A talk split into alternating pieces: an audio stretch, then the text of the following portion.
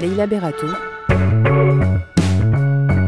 Sixième épisode, Fadila Yahoo.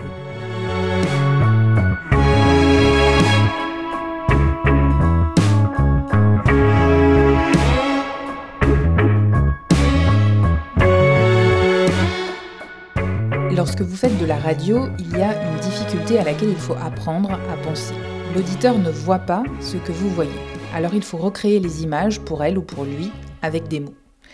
L'épisode d'aujourd'hui est un défi. Nous allons parler de peinture, de photographie et de collage. Quand j'ai lu la thèse de mon invité, j'avais deux fenêtres ouvertes sur mon ordinateur, l'une avec le texte, l'autre avec les œuvres. La plupart de ces œuvres étaient absentes de ma mémoire visuelle, et à moins que vous soyez spécialiste de l'art français et algérien des années 50, elles le sont probablement aussi de la vôtre. Vous connaissez sans doute Picasso. Si vous êtes familier ou familière de l'histoire de la lutte algérienne pour l'indépendance, vous connaissez peut-être les dessins de Picasso qui représentent le portrait de Jamila Boupacha. Mais connaissez-vous la peinture L'hommage à Jamila de Robert Lapoujade? Connaissez-vous la toile de 2 mètres sur 3 de Roberto Matta qui s'appelle La Question, en hommage à Henri Alleg Ou encore la série d'œuvres sur l'OAS de Ladislas Kijno je vous propose donc de découvrir aujourd'hui des artistes et des œuvres. Vous l'avez compris, dans cet épisode de l'Horizon, nous allons parler de la guerre d'indépendance algérienne, d'engagement et d'histoire de l'art, mais aussi de Paris Match, du Parti communiste et d'art abstrait. Bonjour Fadila Yahou. Bonjour. Vous êtes historienne de l'art, enseignante et chercheuse associée au laboratoire d'histoire sociale et culturelle de l'art à Paris, ainsi qu'au laboratoire TELEM à l'Université d'Aix-Marseille, et vous avez soutenu l'année dernière votre thèse en histoire de l'art qui s'intitule La révolution algérienne, de son internationalisation à son inscription dans l'histoire de l'art, 1955-1965, et c'est une thèse qui est dirigée par Philippe Dajan. Première question, Fadila Yaou, comment est-ce que vous êtes arrivé à ce sujet de recherche? Merci Leïla, merci de votre invitation, je suis ravie d'être là aujourd'hui.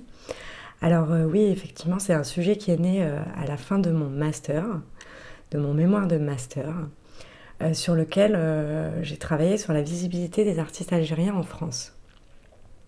Et il s'avère que je constatais que la guerre d'indépendance algérienne était une représentation contemporaine, actuelle, vivante pour ces artistes-là. Et c'est à bien des égards ma fascination pour l'art contemporain qui a motivé le choix de ce sujet, puisque je suis frappée par la dimension historique de certaines œuvres. Je pense par exemple à Retelling Histories, My Mother Told Me de Zineb Sedira ou Amnesia de Mustafa Sejal, euh, pour ne citer que celle-ci. Euh, c'est des artistes qui ont euh, saisi des récits intimes, personnels ou collectifs, qui retournaient aux sources, qui souhaitaient archiver, produire eux-mêmes de l'archive. Or, euh, c'est le travail de l'historien, me semble-t-il. Et euh, quand je me tournais vers les historiens, euh, ceux-ci me proposaient une guerre sans image. Et je cite l'expression de Benjamin Stora. la frustration était grande pour moi, puisque en tant qu'historienne de l'art, je ne pouvais effectivement citer aucune œuvre d'art en référence à l'indépendance algérienne, ou à la décolonisation d'ailleurs. Euh, c'est ainsi que je me suis demandé comment un phénomène aussi puissant avait-il pu échapper au regard acéré des artistes. Puisque la guerre, euh, nous le savons, est un événement traumatique puissant, un fait social total, pour reprendre les termes de Georges Ballandier. Alors euh, la guerre s'érige en tout temps, en moment phare de l'histoire. Pourquoi ne serait-ce pas le cas pour l'indépendance algérienne et la guerre d'Algérie? Alors je n'aime pas beaucoup ce terme de guerre d'Algérie, je préfère dire révolution algérienne ou guerre d'indépendance algérienne qui me paraissent plus justes.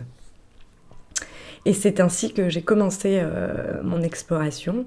Et il s'avère que euh, je suis euh, tombée sur un corpus énorme, comme nous le verrons probablement. Oui, parce que votre thèse comprend donc votre thèse, c'est-à-dire ce qui est écrit, le texte, mais elle comprend aussi 457 pages de ressources. Donc d'abord une chronologie qui mêle euh, actualité à différentes échelles, mais aussi les images des œuvres sur lesquelles vous appuyez votre, votre travail. Comment est-ce que vous avez constitué ce corpus qui en fait est inédit et pourquoi l'avez-vous constitué? Je voulais constituer une sorte de fond d'archives dans lequel les, futurs chercheurs, les futurs étudiants pourraient puiser. donc ma démarche a consisté à, cerner un corpus d'œuvres d'artistes contemporains au conflit dans un premier temps. J'ai commencé par les plus évidents, c'est-à-dire euh, par les artistes engagés pendant la guerre et, euh,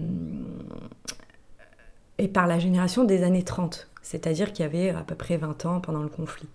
Et euh, il s'avère que j'avais commencé par les artistes mobilisés, appelés pendant la guerre d'indépendance algérienne. Et donc, c'était des artistes exclusivement français. Donc ça a été la première étape de mon travail. Euh, et par la suite, euh, j'ai élargi à des artistes moins évidents. Euh, pourquoi? Pour plusieurs raisons. Parce que non seulement certains artistes observateurs du conflit étaient tout aussi engagés, même s'ils ne se sont pas confrontés directement à la guerre ou à sa violence, ils avaient soit des relations personnelles qui les mettaient en, lien avec la guerre, soit ils avaient euh, un engagement, euh, des convictions qu'ils ont fait vivre euh, dans leur vie personnelle ou dans leur, dans leur art. Et par la suite aussi, j'ai essayé de, de me tourner vers les artistes qui, qui n'avaient pas forcément de lien avec la guerre, mais qui ont qui se sont intéressés à la question à travers justement ces relations interpersonnelles. C'est-à-dire que quand euh, j'ai... Euh, en fait, ça a fait boule de neige. Quand j'ai cerné... Euh, quand j'ai... comment dire situé certains artistes, ces artistes-là m'ont mené à d'autres artistes. C'est le cas par exemple de Jean-Jacques Lebel, qui était un artiste très actif sur la question et qui, était, euh, qui, a créé des liens avec les artistes américains, italiens. Il s'avère que ces artistes-là, qui n'étaient pas français ou algériens, ont euh, tout de même euh, pris parti sur la question algérienne à travers justement des manifestations artistiques organisées par des artistes français. Mais du, coup, le choix de ce corpus-là donc s'ancre enfin, est motivé par des raisons scientifiques, mais aussi des raisons plus collectives. C'est-à-dire que cette démarche, j'ai aussi voulu mettre en place une démarche comparative, euh, c'est-à-dire que les images artistiques touchaient euh, finalement un public d'initiés, et, euh, et, je voulais vraiment mesurer l'impact des images produites pendant la guerre sur la population française. Et dans, ces, dans ce cas-là, il me fallait élargir mon corpus. C'est pourquoi j'ai, par exemple, étudié un hebdomadaire français tel que Paris Match, car euh, il était euh, euh, lu et vu par des millions de téléspectateurs. C'était un magazine photographique, ce qui me permettait de, comparer les images de presse à, diffusées à plus grande échelle d'images artistiques plus, plus, moins, moins diffusées. Dans votre introduction, vous expliquez que votre démarche de recherche s'inscrit dans une démarche postcoloniale, c'est-à-dire qu'elle prend en compte les rapports de pouvoir qui existaient à l'époque que vous étudiez, mais vous critiquez en même temps l'étiquette postcolonialisme. Pour quelles raisons et pourquoi est-ce que ça vous a paru nécessaire de faire ces précisions au début de votre thèse? Alors, je me suis retrouvée en effet euh, face à une position assez ambivalente concernant ce courant. D'abord parce que le terme même de postcolonialisme euh, suppose que l'on définisse l'histoire qu'au travers de la colonisation. Or, l'histoire est toujours plus complexe. Et le danger est de considérer euh, ce fait de manière exclusive. exclusive pardon. Euh, L'Algérie et la France ont une histoire plurielle. D'ailleurs, en Algérie aujourd'hui, la mémoire de la guerre civile est beaucoup plus prégnante que la mémoire de la, de la guerre d'indépendance. Euh, et l'histoire de la décolonisation, de la colonisation, pardon, est nécessaire à déconstruire en effet, euh, car c'est un fait admis par euh, la population algérienne et française aujourd'hui, et encore en France c'est discutable, mais personne à l'époque ne remettait en cause la colonisation. On considérait l'Algérie comme une partie de la France et la désillusion euh, de ce qu'était véritablement la colonisation, c'est-à-dire un système d'exploitation, ne se révèle euh, pour la population française que pendant la guerre. Et aujourd'hui, enfin pour moi, pour l'étude, pour moi en tant qu'historienne et en tant par rapport à l'étude de mon époque, enfin de l'époque de la guerre d'indépendance, ce courant ne prenait pas sens, euh, hormis euh, du fait qu'elle suppose euh, ou qu'elle tente de déconstruire les rapports de pouvoir existants entre les échanges artistiques, entre les échanges, oui, artistiques et les artistes, etc. Mais autrement, ça n'avait pour moi pas de sens. mais tout de même, après la lecture de, de Fanon, qui lui étudie la question du point de vue psychanalytique, puisqu'il est psychiatre, ça prenait sens, ce courant prenait sens. C'est-à-dire que euh, il, explique très bien comment euh, les rapports de domination peuvent créer de véritables traumas, de véritables aliénations et, et de véritables drames humains intimes. Et évidemment collectifs aussi. Donc de ce point de vue-là, euh, c'était intéressant euh, à étudier. Et ces rapports de domination, de, pouvoir en tout cas, se, traduisent dans les milieux artistiques par, par une certaine opacité entre les mouvements d'avant-garde français et euh, le mouvement moderne algérien. Il y a une distorsion entre les deux territoires et entre les deux pratiques artistiques.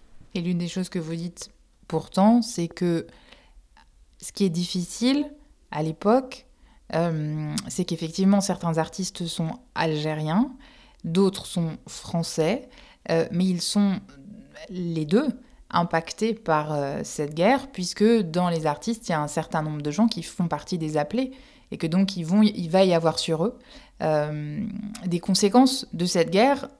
Pour autant, est-ce que ces artistes-là ont une étiquette d'artistes postcoloniaux? Justement, non. Euh, c'est là le danger. Il, faut être vigilant, je crois, à ne pas réactiver des rapports de domination. Aujourd'hui, on, peut parler d'artistes postcoloniaux, mais on, va y intégrer que des artistes franco-algériens. Or, effectivement, les artistes français ont aussi vécu euh, la guerre. Et euh, on ne leur mettra pas l'étiquette d'artiste postcolonial. Donc, il faut faire attention à ne pas voilà, réactiver ce cette essentialisation. Il me semble que le, terme de décolonial serait un peu plus juste, c'est-à-dire que effectivement certains artistes avaient une démarche décoloniale, c'est-à-dire que pour eux la pratique artistique euh, était une forme de résistance à la domination, était une forme euh, de résistance aux pratiques traditionnelles qu'on voulait encore imposer, etc.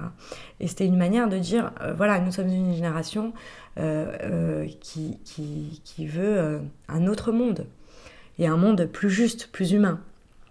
Mais aujourd'hui, pour l'époque, ce, ce n'est pas des termes qui prennent sens. Mais effectivement, aujourd'hui, pour ma part, en tant qu'historienne de l'art, je n'utilise pas ces terminologies-là. Je ne pense pas qu'elles soient fonctionnelles ou très justes intellectuellement. Dans le premier chapitre de votre thèse, vous commencez par situer la période euh, de la guerre d'indépendance dans son contexte politique, social, économique et intellectuel, à la fois euh, français, algérien, mais aussi international. Et vous soulignez l'héritage de la Seconde Guerre mondiale. Vous dites que l'une des conséquences de cette guerre, c'est la position d'influence du Parti communiste français. Pourquoi est-ce que cette position a de l'importance quand on étudie la production artistique de cette époque? Je, vais rebondir sur euh, la, question de l'héritage de la Seconde Guerre mondiale parce que ça me semble très important euh, dans l'étude de l'époque. Euh, avant de, développer un peu plus la question du Parti communiste, il s'avère que en me plongeant dans la littérature de l'époque, dans les images de l'époque, la Seconde Guerre mondiale est un fait majeur dans la mémoire des contemporains. C'est-à-dire que euh, pendant la guerre d'Algérie, enfin la guerre d'indépendance algérienne, on découvre les premières images des camps de concentration. Euh, on, euh, le paysage intellectuel français est divisé enfin, composé d'anciens résistants, de, gens, on a épuré les milieux intellectuels et beaucoup ont participé à la résistance. Il y avait un contexte moral très fort. Et tous les militants, quasiment tous les militants, quasiment tous les artistes font référence à cette histoire, euh, qu'elle soit politique ou morale. Et il s'avère que le contexte, euh, euh, enfin, au sortir de la Seconde Guerre mondiale, le Parti communiste est le premier parti de France. C'est un parti qui sort victorieux de la guerre, qui se vante de sa résistance, sa participation à la résistance, et qui profite de ce contexte-là pour imposer son orthodoxie. Et euh, il mène une véritable politique artistique, euh, enfin une véritable politique propagandiste. C'est-à-dire qu'il euh, somme les artistes de créer, enfin de pratiquer ce qu'ils appellent un art social, donc figuratif, obligatoirement figuratif, tourné vers les questions sociales, alors qu'est-ce qu'un art social? Bon, ce serait euh, délicat à expliquer. Euh, est-ce que... Euh, voilà, ils érigent des, figures comme ça, comme Fougeron par exemple, comme représentants du parti.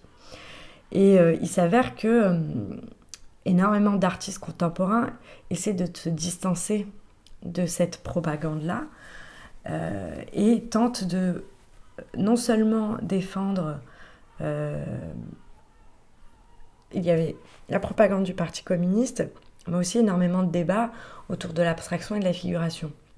Et les, artistes veulent se détacher de ces deux euh, discours-là. C'est-à-dire qu'ils euh, revendiquent une certaine liberté. souvent, aucun artiste, quasiment, de mon expérience d'historienne de l'art, en tout cas de ce que je connais, je n'ai jamais vu un artiste pratiquer l'un ou l'autre. Euh, c'est très rare. Tout se commence euh, par la figuration et à un moment passe à, l'abstraction ou inversement. Mais voilà. Euh, je pense que la position d'artiste et, enfin, le fait d'être artiste, c'est une recherche. Et donc, ils, essaient de, voilà, de s'extirper de, de, ces questions-là. Et, et voilà, je pense par exemple à Robert Lapoujade qui, qui euh, qui lui euh, rédige un texte, euh, Les mécanismes de la fascination, où clairement il, écrit un pamphlet anti-communiste. et ce qui est important de dire sur, sur le parti aussi, c'est que Picasso, à, la fin de la Seconde Guerre mondiale, justement, rejoint le parti.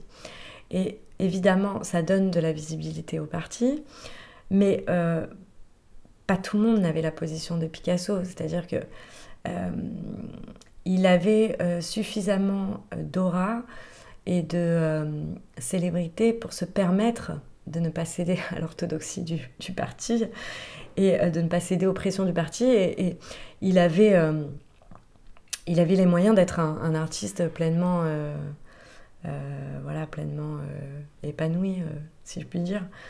Euh, donc euh, Picasso, bon, il, peint en 53 par exemple le portrait de Staline, une des lettres françaises, mais euh, d'ailleurs un portrait qui qui, sera vivement critiqué par le parti, car il montre un, Staline affaibli dont les traits sont approximatifs. Voilà, il, a, une distance critique Picasso a une distance critique. Mais euh, le fait qu'il appartienne au pouvoir, c'est instrumentalisé évidemment. Et euh, ça donne. Euh, oui, ça, lui donne une visibilité supplémentaire. Alors nous sommes dans une époque, dans les années 50, où la presse écrite est déjà assez développée, mais la technologie va permettre de dynamiser la presse magazine qui publie des photos, euh, et en France, ça, c'est incarné par Paris Match. Et vous dites euh, dans votre thèse que Paris Match va participer à nourrir les imaginaires de la société en général et des artistes en particulier à propos de cette guerre d'indépendance en Algérie. De quelle manière? Alors Paris Match, euh, effectivement, c'est le premier magazine photographique en France. Il est consulté, vu par des millions de téléspectateurs. Il est constitué à, l'image de Life, aux États-Unis. Donc il mêle actualité internationale, politique, et surtout, il aime rapporter la vie des, des, stars, des princes et des princesses de l'époque. Et Paris Match, c'est véritablement le magazine qui représente les Trente Glorieuses. C'est-à-dire, euh, on découvre le jazz, euh, on découvre la vitesse en voiture, euh, on, admire les grandes actrices et les grands princes et princesses de l'époque. C'est, voilà. en même temps, Paris Match, qui est sur la position officielle, donc la position colonialiste de, l'État, ne subit pas la censure. C'est là où c'est intéressant de l'étudier. Et puis, il a les moyens financiers euh, d'envoyer de nombreux photoreporters en Algérie. Et euh, donc, il rapporte régulièrement l'actualité algérienne. Bien sûr, il y a une propagande, puisque il parle au début du conflit, euh, il parle d'attentats, de terrorisme. Puis, petit à petit, il parle de guerre. Mais voilà, c'est un magazine qui est lu, vu, euh, autant euh, par des intellectuels que euh, par, des, par la, population en général. D'ailleurs, Barthes écrira un texte sur les images de Paris Match aussi. Donc voilà, ce qui nous donne des indices sur le fait que c'est suivi par énormément de personnes. Il est vendu à des millions d'exemplaires, je ne sais plus exactement le chiffre, mais voilà, on a des chiffres qui l'attestent. Et ces, images-là sont reprises par euh, certains artistes. Je pense à Niki Saint-Phal, par exemple, qui reprend l'image de Delphine Renard, qui euh, une petite fille euh, qui a été victime d'un des attentats de l'OAS en 61 et dont l'image, en fait, paraît en une de Paris Match. Et cette image va scandaliser, en fait, parce qu'on voit le visage de la petite fille ensanglanté. Et c'est une image qu'elle reprendra dans de nombreux hôtels qu'elle créera. J'espère qu'on pourra en discuter un peu plus tard. Mais euh, voilà. Et la particularité aussi de Paris Match, c'est que euh, il s'intéresse à l'actualité artistique. Le premier euh, magazine publié pendant la Révolution algérienne,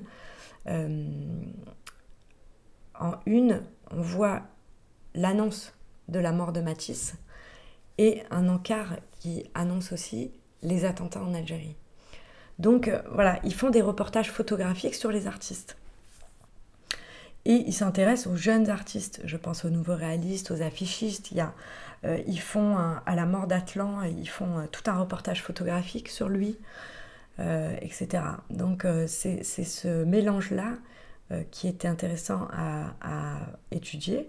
Et par la suite, on se rend compte que c'est des images qui ont été reprises que ce soit par des artistes, soit par des, cinéma, des, euh, pardon, des réalisateurs, euh, des documentaristes.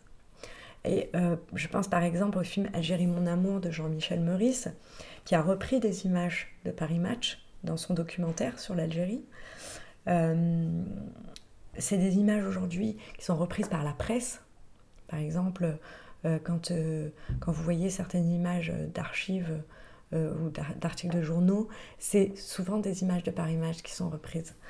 Euh, voilà, et j'ai l'impression que ça a figé euh, une, certaine vision de la révolution algérienne. Or, les images de Paris Match, elles sont à prendre avec des pincettes, puisqu'il y, y avait une véritable propagande visuelle.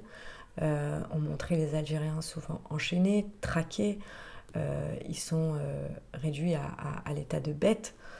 Euh, puis les légendes, elles sont souvent, ils sont souvent dans les légendes, hein, clairement. D'ailleurs, ils parlent souvent de fantômes. Maintenant que j'y pense, je pense à, à par exemple, qui crée une œuvre qui s'intitule Fantôme nu descendant l'escalier. et, ce terme de fantôme, c'est un terme qui est utilisé dans Paris Match pour qualifier les, les combattants du maquis, du FLN. Euh, donc voilà, euh, j'ai l'impression que c'est un magazine qui a imprimé euh, de par son langage, et que ce soit visuel ou, écrit une, certaine image de, la guerre. Et d'ailleurs, son, on, disait, il disait son, le poids des images, le poids des mots, le choc des images. C'était la devise de Paris Match. Premier constat dans votre thèse, l'une des premières formes d'impact de la guerre d'indépendance sur la production artistique, euh, c'est que les artistes vont s'engager pour dénoncer la torture. Comment est-ce que ça se manifeste? Alors, du point de vue plastique, euh, la torture est un sujet qui interroge profondément les artistes. Euh, ils se questionnent sur le fait de devoir ou non la montrer, euh, la suggérer, comment dénoncer l'immontrable, euh, la montrer suppose-t-il de la réactiver Toutes ces questions, c'est des questions qui animent les artistes. Il faut savoir que après euh, la Seconde Guerre mondiale, les artistes, les intellectuels en général se adoptent un rôle moral et se sentent une responsabilité euh, vis-à-vis de euh, l'histoire. Et la guerre d'Algérie fait peser, la révolution algérienne fait peser euh, cela sur les artistes. Et ils s'interrogent véritablement sur cette question. Et ils adoptent, chacun adopte des voies différentes. C'est-à-dire que, alors, qu'il soit abstrait ou figuratif, ils dénoncent la torture. C'est ce qui est intéressant. Euh, on pourrait penser euh, de manière euh, comme ça intuitive que l'art abstrait ne serait pas engagé, ne pourrait pas être engagé ou ne pourrait pas montrer la torture. Or, un artiste comme Robert Lapoujade, par exemple, le, le, contrevient à cette idée à de nombreuses reprises, puisqu'il réalise plusieurs œuvres sur la torture où euh, il manifeste une sorte de magma euh, de, forme, une sorte de, euh, de silhouette mi-humaine, mi-géométrique, qui, qui est une sorte d'éclatement de forme et de, de, pas de couleur, mais de, de forme, où voilà, on sent une sorte de brasier qui, euh, engloutirait la victime et qu'il intitule La torture. Bien sûr, il guide le lecteur, il guide le spectateur euh, vers, euh, le sens de son œuvre, puisqu'il il met quand même des titres explicites. Voilà, il y a une volonté chez lui de, dénoncer la torture. Et puis, bien sûr, il, il illustre un, ouvrage sur Jamila Boubacha, réalisé par Simone de Beauvoir et Gisèle Halimi, qui, était, euh, qui avait créé un collectif pour la défense de la, de la victime. Oui, dans, dans, dans, cet ouvrage d'ailleurs, c'est là où on va retrouver l'engagement de Picasso. Euh, Picasso qui va donc faire le portrait de, de Jamila Boupacha.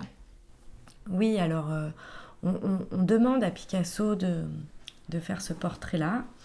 Et il est publié effectivement dans l'ouvrage de Simone de Beauvoir et Gisèle Halimi et en une des lettres françaises en février 62.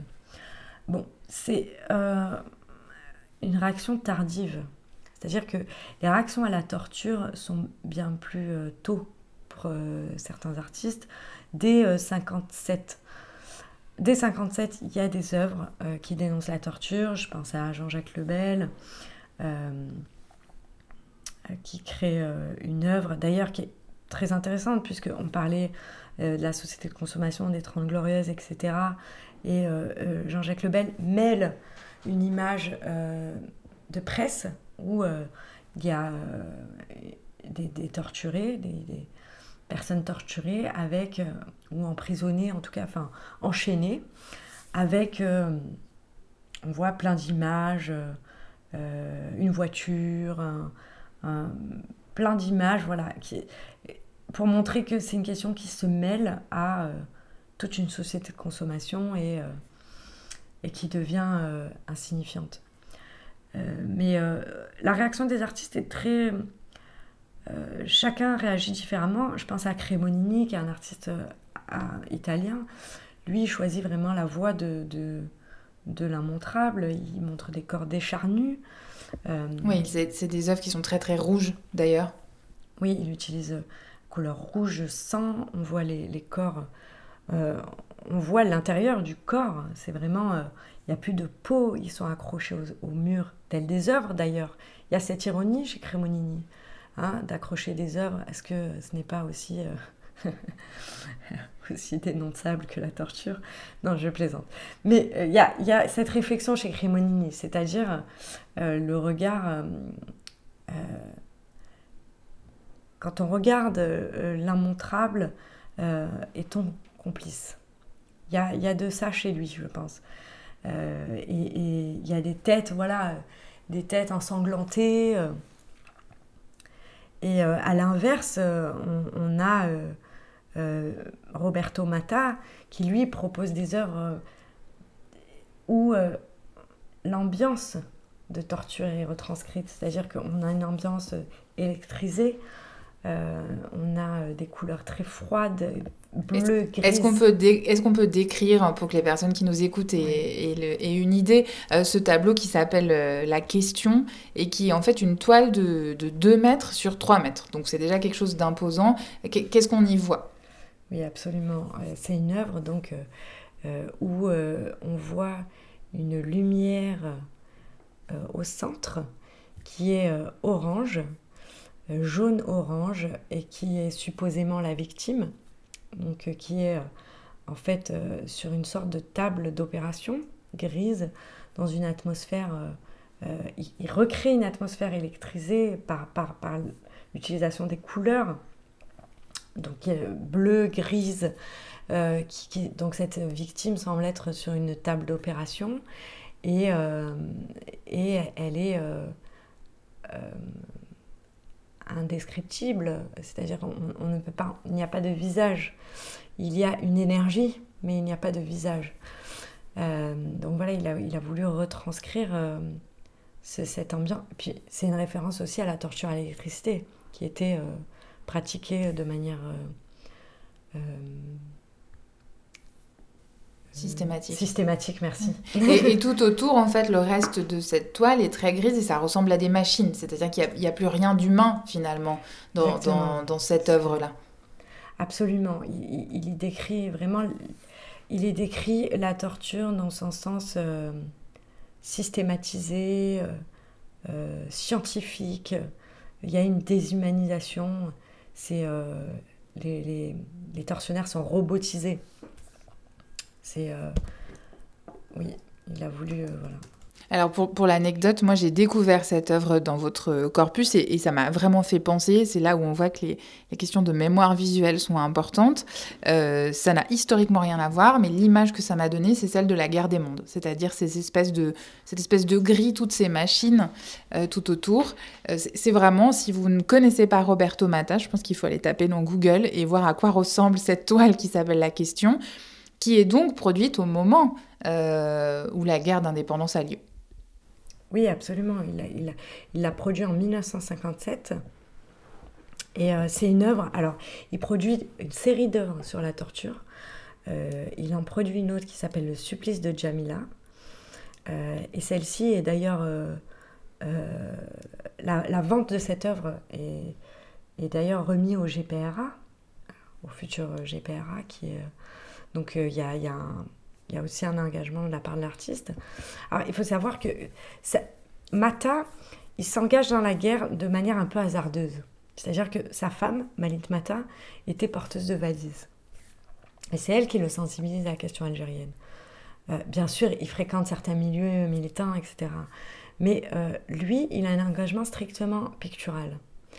Et, euh, mais il, a une vraie réflexion sur le sujet c'est-à-dire qu'il fait une série d'œuvres sur euh, la torture et euh, une autre œuvre qui s'appelle Les Juges.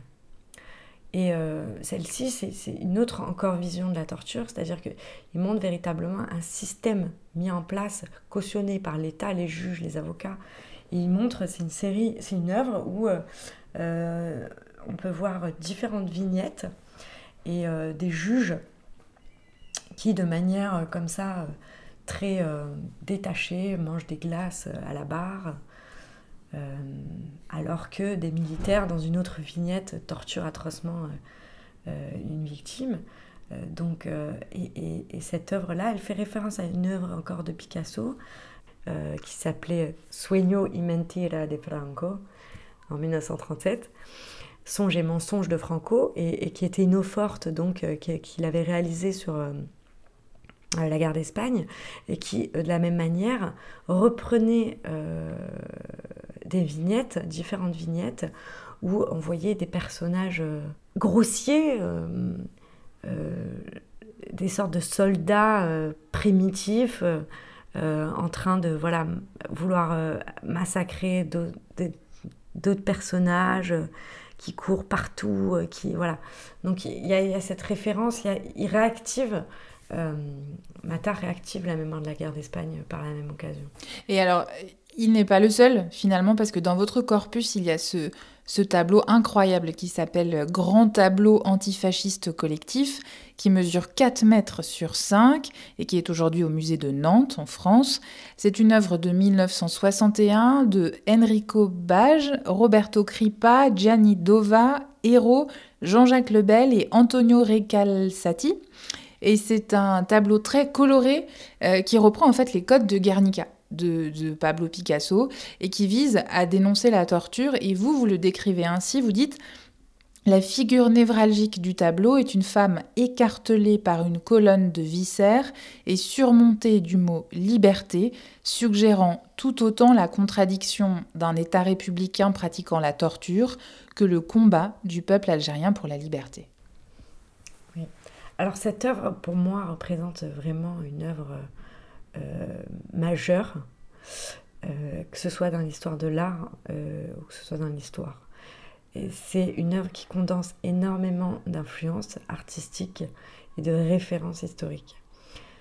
Alors oui, Jean-Jacques Lebel le dit clairement, il, a voulu représenter Jamila Boubacha et dénoncer bien sûr les, sévices qu'elle a subis, puisque Simone de Beauvoir, le 3 juin 1960, raconte très bien dans un article du Monde euh, les sévices à la bouteille qu'a subi euh, Jamila Boubacha. Faut, faut le dire, c'est un tabou, mais faut le dire. Euh, ça a été. Et ce récit-là, il l'a traduit en images. c'est une œuvre collective et chaque artiste a participé à une partie du tableau. Et certains ont rajouté des choses, etc., au fur et à mesure. Et effectivement, la partie névralgique, c'est cette figure-là écartelée, c'est Jamila Boubacha. Et euh, ensuite, elle nous guide vers un, personnage aux, élongations de bras qui s'étirent, qui s'étirent et qui sont mordus par des sortes de euh, monstres, de bêtes, euh, de parasites. et, et, cette partie-là du tableau, c'est une référence au charnier de Picasso. Et cette œuvre, elle est très importante puisque c'est une œuvre qu'il réalise, que Picasso réalise en 1945, euh, pendant la Seconde Guerre mondiale, qu'il revendra à, une association d'anciens résistants, euh, et qu'il réalise après avoir regardé un reportage sur la guerre d'Espagne, justement. Donc vous voyez, toutes ces guerres-là, elles ont des liens. En tout cas, dans euh, la mémoire des artistes. Il, y a des résonances qui se mettent en place et bien sûr, dans ce grand tableau antifasciste collectif, euh, le nom l'indique, euh, l'antifascisme ici euh, est, affirmé parce que il, montre un, il, reproduisent une, croix gammée en, qui surplombe en fait deux figures de militaires et, et j'ai interrogé Jean-Jacques Lebel sur, cette question, de, sur ce titre-là. Et pour lui, euh, il considérait que une, société qui pratiquait la torture, c'est une société fasciste. Et c'était important pour eux euh, de euh, d'associer toutes ces violences-là et de dire et de dénoncer toutes ces violences-là. Alors on a parlé des artistes qui dénonçaient la torture et globalement, ce sont des artistes euh, européens. Mais vous faites-vous une distinction entre l'engagement euh, des artistes et des intellectuels français, voire européens, et de l'autre côté ceux algériens? Quelle est la différence euh, de leur engagement? Alors, sur la question de la torture, tous s'engagent, même si c'est plus tardif. C'est-à-dire les, les, artistes algériens, traitent la question aussi. Reda le fait pendant la guerre. À partir de 69, pas avant. Mais voilà, tous réagissent à la torture. Euh, et euh, sur, oui, sur la question de la distinction, alors, il s'avère que la plupart des artistes français sont observateurs de la guerre. Ils n'ont effectivement pas le même positionnement que les artistes algériens, puisque, euh, bon, mis à part les artistes français mobilisés, mais ça c'est un cas à part que je traite dans un chapitre singulier, mais les artistes algériens, eux, vivent la guerre dans leur chair, j'ai envie de dire, dans euh, euh, leur intimité euh, la plus stricte. Et même si, bon, certains artistes, je pense à Gérard Deschamps qui appartenait au nouveau réaliste, lui est mobilisé, donc forcément ses camarades savent qu'il est mobilisé, il revient de la guerre, il a changé, Daniel Pomerol c'est pareil, mais le choc n'est pas pareil, n'est pas identique pour les, pour les deux les artistes algériens euh, sont impactés euh, et menacés souvent. C'est-à-dire que, par exemple, ici à Rome, euh, il, se réfugie à la clinique Laborde, à Paris. Le docteur Houry le recueille avec Kateb Yassine, parce qu'il est directement menacé.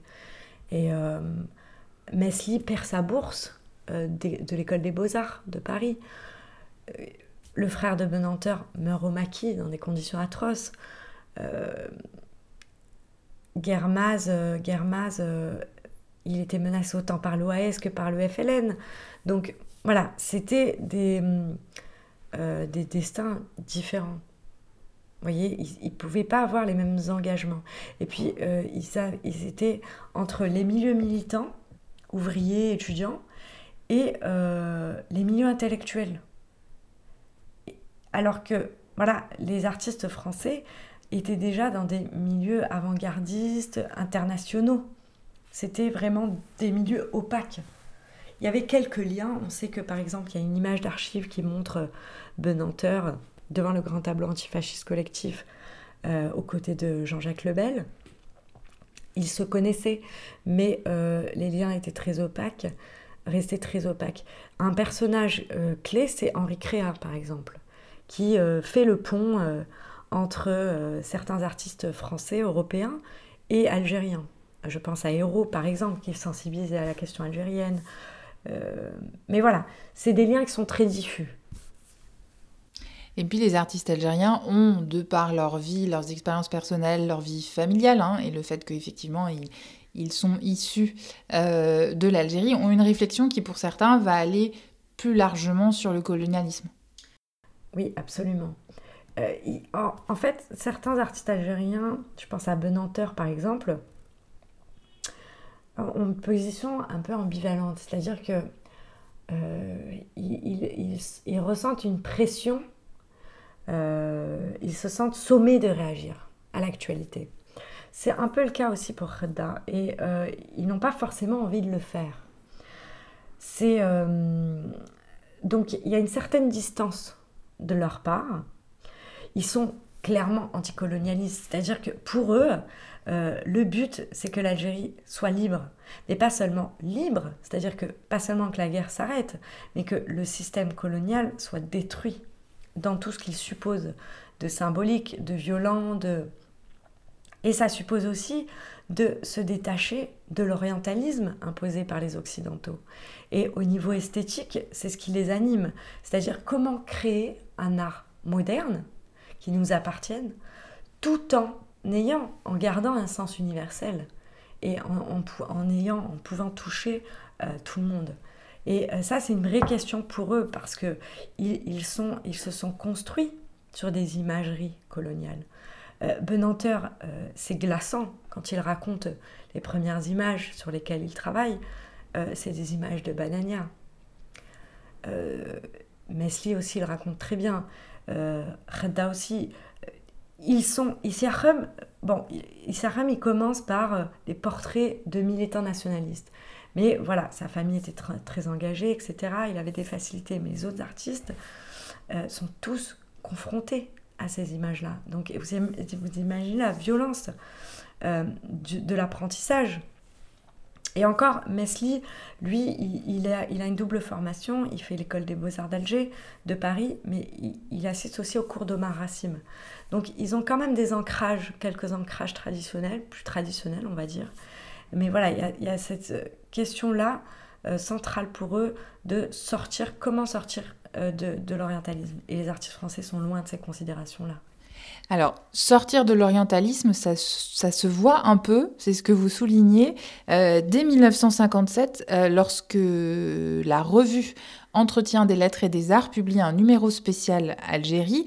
Et dans ce numéro spécial, vous dites qu'il euh, y a des dessins de dessinateurs algériens et vous dites vous-même qu'ils sont plus modernes, euh, qu'ils contrastent avec la pratique de la peinture de ces artistes-là. Alors on peut, je vais en citer trois parce que c'est les trois qui m'ont marqué. Euh, il y a Mohamed Bouzid qui fait un portrait. Vous dites que c'est un portrait de Mohamed Harbi.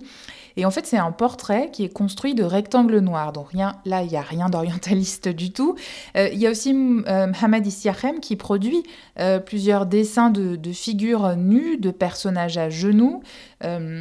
Et enfin, il y a ces dessins absolument incroyables de Mohamed Rada, qui sont très proches du cubisme, c'est ce que vous dites, qui sont des fines lignes noires, un dessin qui représente une femme qui étreint son enfant, et l'autre où des taches noires sur un corps semblent en fait euh, représenter des, blessures très graves. Là, ça se voit qu'il y a une tentative artistique euh, euh, d'aller vers une autre technique, une autre pratique. Tout à fait. Alors, je suis ravie que vous citiez cette revue car c'est un des inédits de la thèse. elle est exceptionnelle, cette revue, au niveau des dessins publiés les artistes euh, que vous citez, alors je, ne comprends pas, c'est une exception. C'est-à-dire que ça a été une tentative. Alors je pense qu'ils ont produit énormément, ils ont exploré énormément, mais que ça n'a pas été forcément publié. Et là, euh, effectivement, on a la chance qu'ils aient été publiés et, qu'on ait des traces de ces dessins-là, parce qu'ils sont euh, absolument beaucoup plus modernes et beaucoup plus... Euh, comment dire, euh, euh, exploratoire. C'est-à-dire qu'il y a une vraie recherche du trait, de l'épaisseur. Par exemple, les dessins d'Issiachem, effectivement, c'est des figures agenouillées, courbées, mais dont les traits épais marquent une sorte de, corps architectural. C'est des corps qui sont présents, qui sont certes agenouillés, mais qui ont une, présence très forte, très marquée. Euh, et, euh, et, les dessins de, de euh, sont uniques. Ces dessins-là sont uniques. À part le nu descendant les escaliers, qui est peut-être proche de cette recherche-là, je n'ai vu aucune œuvre de lui qui ressemble à ces dessins-là. On va passer à l'une des figures artistiques dont, vous analysez le, travail dans votre thèse, euh, c'est Niki de Saint-Phal. On peut dire qu'elle est engagée, on peut dire qu'elle prend position sur cette guerre d'indépendance. Alors, de quelle manière est-ce que ça se traduit dans son œuvre? Alors, Niki de Saint-Phal, euh, elle est... Alors, c'est une artiste franco-américaine, autodidacte, euh, une des rares artistes femmes de l'époque. Donc il faut replacer ça dans le contexte tout de même parce que euh, c'est pas évident pour elle. Oui, parce qu'en fait, dans tout le corpus que vous avez créé, les 457 pages, les noms sont très très très masculins. Oui, absolument. C'est euh, une des rares avec euh, Souhila Belbahar, Baya qui est citée. mais effectivement, il n'y a, pas beaucoup de femmes, bon, malheureusement, hein, mon grand regret. Mais, donc oui, Nikit Saint-Phal, c'est une figure euh, très importante à plusieurs niveaux. Bon, déjà, c'est, elle est issue d'une famille euh, d'aristocrates résistants euh, qui, donc elle est marquée par la Seconde Guerre mondiale, Nix Saint-Phal, et c'est quelqu'un de très engagé. Elle lit de Beauvoir, elle est, elle lit de Beauvoir, elle lit Allègue. Euh, elle est très concernée, euh, elle suit l'affaire Jamila Boubacha de près. Et euh, elle est éblouie par l'art qu'elle découvre. En 55, elle découvre Goya à Madrid, lors d'un voyage à Madrid. En 57, elle découvre le douanier Rousseau. et elle découvre les artistes américains, l'expressionnisme américain, etc. Et elle lit tout ça dans son œuvre. C'est-à-dire que ça va crescendo. Elle commence par des peintures assemblages où donc c'est des peintures où elle assemble dans des rectangles de couleurs, blanc, rouge, elle alterne, des objets tranchants. Euh, donc une faucille, euh, des couteaux, des rasoirs, euh, avec des dessins, des jouets d'enfants. Donc ça, commence comme ça. Et il faut savoir que Nikita Fall, bon, elle a une histoire un peu particulière parce que elle, a, eu quelques problèmes psychologiques, elle a été internée, elle a subi des électrochocs, donc elle a un rapport à la torture euh, quasi intime aussi. Et puis, euh, bon, elle raconte dans une autobiographie qu'elle a été violée par son père. Donc quand elle suit l'affaire Jamila Boubacha, il y a une résonance pour elle aussi, au niveau plus personnel. Et euh, elle, elle, commence à réaliser des tableaux cibles, ce qu'elle appelle des tableaux cibles, et c'est des tableaux où elle, euh, donc elle, elle, met en place des cibles et au milieu, euh, elle, euh, elle, elle, dessine des, elle assemble des objets, des formes, donc une forme ronde avec une cravate, une chemise. Donc c'est des personnages plutôt masculins. Et il y en a une qui s'appelle Saint-Sébastien le martyr, martyr Saint-Sébastien, qui est une œuvre centrale chez Nikit Saint-Phal parce qu'il y a une référence à la chrétienté. Euh, c'est un soldat chrétien, on est en plein, euh, euh, on est en 1960, 61, les attentats de l'OAS frappent à plusieurs reprises en France. Donc il y a, y a, une résonance, il y a cette référence-là. Et ce qui est intéressant dans les tableaux cibles, c'est que elle rend le spectateur acteur de la violence elle soulève véritablement la question de la responsabilité collective dans la violence.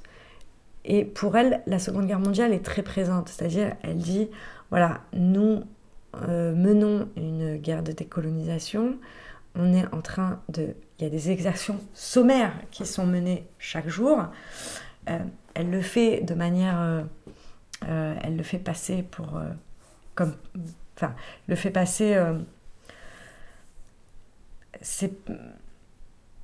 elle ritualise ça beaucoup, etc. Donc euh, c'est comme un jeu, ça paraît être euh, comme un jeu, mais ça ne l'est absolument pas. Il y a une véritable euh, question de nous, occidentaux, avons-nous construit notre histoire sur de la violence? À partir du moment où on a tué le Christ, pour elle, toute cette histoire du christianisme, de l'Occident, elle s'interroge sur tout ça. Est-ce que voilà, notre histoire occidentale est violente? Je ne sais pas si je le dis clairement, mais parce qu'il faudrait parler? Voilà, après, elle va encore plus loin lors des actions tir. C'est-à-dire qu'elle elle prend un fusil euh, et, elle tire sur des tableaux. Et alors là, il faut s'arrêter deux minutes sur ces actions tir parce que c'est. Euh, imaginez une femme dans les années 60 euh, en combinaison blanche euh, avec un fusil euh, à, la main et qui tire en plein Paris. Elle est euh, derrière l'hôpital des enfants à Paris. mais je, vais vous lire un, extrait d'un texte de Larry Rivers qui réagit lorsqu'il entend une, des, actions tir de Nikita Saint-Phal. Ça donne une, idée plus claire de, de l'ambiance de l'époque. Il dit Je pris mes jambes à mon cou et quittai l'impasse Roncin, décidé à sauver ma vie, coûte que coûte. Je venais d'entendre quelque chose qui était assez habituel dans le Paris de l'époque l'écho d'une déflagration de bombes. Généralement, Dieu merci, l'explosion se produisait à distance. Mais ce jour-là, tout semblait indiquer que le mur mitoyen, entre mon studio et celui de Brancusi, avait, pour quelques obscurs mobiles politiques, était désigné par l'OAS pour servir, de, pour servir de cible à un plasticage. Traversant la fumée blanche à toute vitesse, je découvris à mon grand soulagement qu'il ne s'agissait que de Niki et de Jean Tinguely qui, totalement absorbés par une expérience esthétique d'un genre nouveau, en considéraient les résultats carbonisés avec un vif intérêt. Je, trouve que ce, passage explique bien euh, le, le, contexte de l'époque et, et Nikita joue de ça. Elle théâtralise beaucoup ses actions tir. Et voilà, il y a une volonté de questionner la violence et notre participation à la violence. Elle participe aussi à une internationalisation euh, de la question de la, de la guerre d'indépendance algérienne et, et elle n'est pas la seule. Alors comment est-ce que ça se manifeste? Alors au niveau international, euh, c'est euh, ça se la question algérienne se diffuse grâce à des figures d'artistes. Et euh, Nikki Sinfal en fait partie, effectivement, puisqu'elle établit énormément de liens avec les artistes américains, en particulier avec Robert Rauschenberg et Jasper Jones. Et euh, ce sont euh, deux artistes qui, marquent, qui ont marqué l'histoire de l'art. Et à l'époque, c'est de jeunes artistes. Et en fait, il s'avère que Jean-Jacques Lebel, est en contact avec Rauschenberg aussi, et il, il le contacte pour participer aux anti-procès. Et euh, les anti-procès, c'était des manifestations euh, artistiques, collectives, donc organisées par euh, Jean-Jacques Lebel et Alain Jouffroy, qui étaient critiques d'art, et qui consistaient à lire des poèmes, exposer des, œuvres. voilà, il y avait différentes manifestations artistiques qui consistaient à euh, qui avait pour ambition de, lutter contre la guerre euh, en Algérie. Et Rauschenberg se déplace en Europe, exprès pour assister à l'anti-procès. Quelques semaines après, il rejoint Nikit Sinfal à Paris et euh, il assiste aux actions tir, justement. et, il se prête au jeu des tirs, en, ayant conscience du contexte euh, de l'époque et euh, de, des attentats de l'Ouest. C'est-à-dire qu'ils sont conscients de tout ça. Et c'est des artistes qui sont anticoloniaux aussi, mais qui ne l'affirment pas de la même façon, tout simplement, et qui ont participé, voilà. Euh, c'est-à-dire qu'ils liaient la question politique à la question artistique. Pour eux, se débarrasser d'une peinture classique, c'était aussi lutter pour des, voilà, des idées politiques avant-gardistes pour l'époque. Et Jean-Jacques Lebel aussi établit aussi des liens avec euh, des artistes italiens, puisque le grand tableau antifasciste, Enrico Baille, euh, Dova, euh, c'est des artistes italiens qu'il rencontre là-bas et qui participent, qui eux sont communistes, donc qui sont quand même informés sur la question algérienne. Et, et, qui, et qui, voilà, qui, je pense aussi à, comment il s'appelle cet artiste?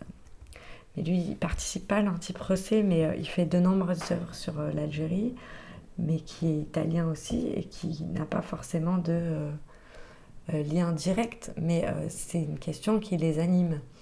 Question, la question coloniale, c'est quelque chose, pour eux, ils ne peuvent pas créer un monde nouveau, plus humaniste après la Seconde Guerre mondiale, si les décolonisations ne sont pas, n'aboutissent pas. Vous dites dans votre thèse qu'il faut nuancer euh, les engagements des artistes sur la question de, l'indépendance d'Algérie cependant. Euh, dans votre travail, vous écrivez ceci, L'historiographie semble ainsi avoir surestimé la résistance morale à la guerre d'indépendance algérienne, phénomène finalement assez endogène, omettant ainsi la majorité silencieuse. Euh, vous dites aussi que dans les milieux artistiques, finalement la question coloniale préoccupe peu, hormis les artistes avant-gardistes. Et comment est-ce que vous êtes arrivé à ce constat-là? Il faut se remettre dans le contexte de l'époque. Le fait colonial est un fait admis. Euh, Mauriac euh, l'explique très bien dans ses textes, le raconte très bien. Euh, il explique, moi à l'école, on m'a expliqué que l'Algérie c'était la France. C'est trois départements français.